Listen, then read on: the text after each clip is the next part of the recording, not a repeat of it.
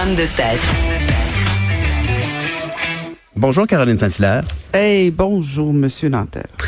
Penses-tu que finalement il va y avoir un REM, un REM, un REM de l'Est, un, REM des cantons de l'Est en bout de ligne? Ils ont de l'ambition à la caisse de dépôt. ben écoute, c'est pas bête, c'est pas bête, toi. Pourquoi pas? Ben, Think ah, big, oh, ben, oh, Pierre. ouais, ben think big, puis think big au niveau de la facture aussi. Ouais, ben oui. Là, on va parler effectivement, bon, de la caisse de dépôt, hein, notre euh, petit bas de laine euh, qui euh, qui avait eu une bonne idée avec Philippe Couillard à l'époque. Tu te souviens, Monsieur Couillard voulait euh, que les projets de transport se fassent. Il avait décidé de demander à la caisse de dépôt de faire le, dé- le déploiement, de gérer le transport en commun presque, euh, et, de- donc de construire le REM et aussi de construire le REM de l'Est. Bon, là, on est en train de, de terminer ce REM-là, de, de- de- le premier. Et, et là, il y a plein de questions qui se posent sur le REM de l'Est.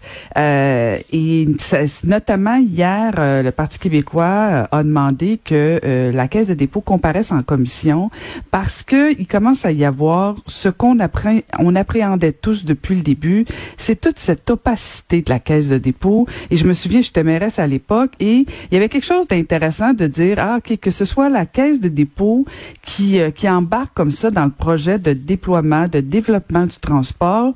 Sais, on se disait, des fois, c'est peut-être mieux que ce soit pas le gouvernement parce qu'on veut que ça se fasse vite, que ça se fasse bien, que ce soit pas cher, que ce soit efficace. Mais en même temps, on avait tous à l'époque, les maires, la, la préoccupation de dire, est-ce que on aura toujours un peu d'informations? Est-ce qu'on aura accès aux décisions? Euh, de la part de la Caisse de dépôt? Il y avait toujours ce questionnement-là, ce doute, parce que on le sait, la Caisse de dépôt, c'est pas nécessairement euh, l'organisation, l'institution la plus transparente, disons ça comme ça. Il y a des fois que ça justifie, il y a des fois que ça justifie moins, parce qu'en même temps, le transport en commun, euh, on- au Québec, on, on veut pas, en tout cas jusqu'à présent, euh, que ce soit 100% privé. Euh, on a toujours voulu avoir un peu de transparence et j'avoue que c'est en train d'arriver particulièrement avec le REM de l'Est. Là, on nous annonce que, bon, premièrement, ça va être euh, terminé en 2029, le REM de l'Est. C'est 32 kilomètres, c'est 23 stations, c'est 10 milliards de dollars. Euh, c'est beaucoup, beaucoup d'argent. C'est beaucoup de questions aussi parce que tu te souviens, il y a eu des, des firmes d'architectes qui ont dit, premièrement, euh, écoute, deux firmes, ils ont dit, ça va être lettre. Ça va être lettre, tu sais. Euh, et, et là, on parle tout euh, de, de, de l'Est de Montréal, des gens d'Hochelaga, euh, Des trains qui vont passer régulièrement. On parle de quasiment aux, minutes euh, et tu sais pas de quoi ça va avoir l'air. On n'est pas capable d'avoir des informations. Il y a beaucoup d'opacité. Ça commence à déranger. Euh, et bon, bien, bien sûr, le Parti québécois, comme je te disais, demande que la Caisse comparaisse en commission euh, du transport et de l'environnement pour pouvoir répondre à ces questions. Je ne sais pas si ça va être accepté, mais je pense que c'est la moindre des choses. C'est quand même un projet qui va s'installer pour longtemps dans l'est de Montréal. Ça veut pas dire qu'on est contre, là, puis on veut pas nécessairement retarder, mais il me semble que la caisse de dépôt doit quand même répondre à certaines questions. Euh, c'est important. C'est en premièrement, on, on est en train de défigurer au complet l'est de Montréal, euh, tout l'espace aérien. Comment on va le faire? Euh, Il me semble que c'est important. C'est c'est des infrastructures qui sont là, pas pour six mois ou un an. C'est pour des centaines d'années. Ben oui. Euh, me semble qu'on peut prendre le temps de faire les choses comme il faut. Ils font beaucoup de rencontres, le webinaire, puis des questions-réponses, mais, tout le monde le, le voit bien. Là, c'est tout organisé. Ils filtrent les questions comme il faut.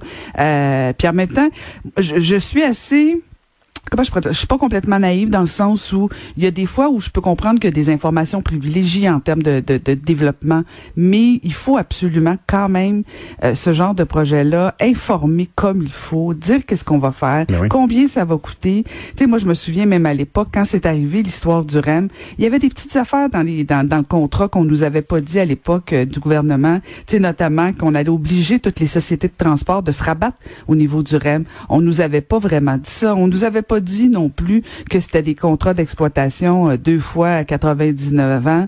Euh, on donne beaucoup, beaucoup de pouvoir à la caisse de dépôt parce qu'on veut bien réussir euh, le développement du transport en commun. Il me semble que la moindre des choses pour la caisse de dépôt, c'est quand même de répondre aux questions, aux préoccupations, un, des parlementaires, deux, des gens de Montréal et particulièrement les gens de l'Est.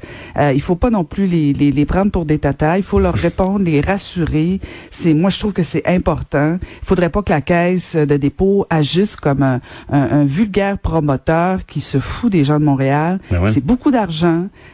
Euh, c'est important. Alors, je pense que la demande du Parti québécois est pas est pas farfelue. Pas du euh, tout. Me semble que ça peut être intéressant. Ben, puis, je te remercie, Caroline, du contexte, de nous avoir rappelé donc que c'était un peu à l'idée première de Philippe Couillard, donc de demander à, la Caisse de dépôt de jouer le rôle. Mais euh, c'était peut-être à l'époque présenté comme le rôle d'être le, le, le, le, bras financier, le soutien financier pour ce grand projet, mais de là à en faire son projet et à l'imposer, entre guillemets, italique à, tout le monde. Il y avait un pas qui, a été franchi très clairement. Ben, euh, et puis, écoute, euh, moi, la semaine passée, j'ai eu ma deuxième dose d'AstraZeneca, mais c'est ben pas simple. Ben oui, toi. Ben, moi, j'en ai pas. Il y en a pas dans, dans en Estrie, il y en a pas d'AstraZeneca. Arrête donc. OK. Ouais, là, il va falloir qu'à un moment donné, euh, et là, je vais, je vais, je vais me faire un peu critique sur les deuxièmes doses. Bon, ça se passe super bien si tu as du Pfizer. Mais là, actuellement, parce qu'on nous parle qu'aujourd'hui, je pense à partir d'aujourd'hui, que les 55 ans et plus peuvent appeler pour la deuxième dose. Exact. Mais pas, pas si tu as du Moderna ou de l'Astra. Donc, c'est seulement que les Pfizer. Euh, et ça dépend effectivement de quelle région tu es. Euh, il y a des endroits, il n'y en a pas de Moderna en Estrie, il n'y en a pas d'AstraZeneca en Estrie. Alors là, on nous dit qu'après huit semaines, euh, moi j'ai dépassé mon huit semaines. Techniquement, je devrais avoir ma deuxième dose d'Astra, mais j'en ai pas.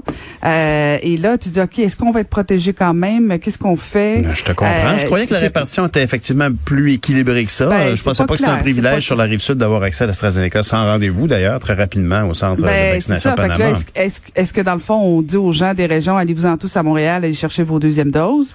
Euh, il y, a, y, a, mm-hmm. comme un petit flot ici artistique là au niveau des deuxièmes doses. Et même, tu te souviens, on nous avait dit, pour ceux qui ont eu l'AstraZeneca, euh, vous pourrez changer si vous voulez, mais en même temps, t'es pas capable de cliquer sur la deuxième dose parce qu'on dit ben non, c'est pas rendu ton tour, mais t'es rendu à huit semaines. Mais Donc ça devrait être ton tour normalement. Ben c'est ça, mais si c'est plus huit semaines, il y a comme un, petit flou et même il y a des gens de de de, de 70 ans qui ont eu Astra, qui ont eu euh, Moderna, mais qui en ont pas en, en région nécessairement. Hmm. Alors là, je je sais pas là, mais il y a y a, y a des choses qui fonctionnent bien, puis il y a des choses qui fonctionnent moins bien. Ça, cette partie-là, pour euh, pour les gens de qui doivent recevoir, leur deuxième dose en Astra ou en Moderna, euh, pour l'instant, en tout cas, c'est pas c'est pas universel. Il y, y en a pas ailleurs que dans la grande région de Montréal en tout cas ce que j'ai vu en Estrie. Là. Je veux pas généraliser et puis euh, me faire une, une Non, non, mais, mais en tout cas, c'est de toute évidence, c'est inégal. De toute évidence, c'est inégal. Dans de ton côté, en tout cas, il y en a pas. Bon, ben Caroline, merci de surveiller ces enjeux pour nous.